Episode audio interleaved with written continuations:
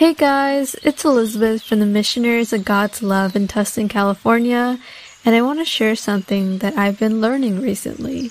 I've been reading the Old Testament and I've been noticing that the important figures in the Bible aren't perfect and that they're actually pretty human, just like you and me.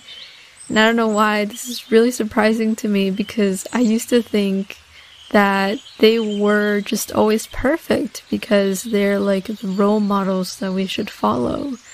But I'm learning that the reason why they became these amazing role models and followers of Christ and God is because God worked in them and God transformed them to be the people who they are.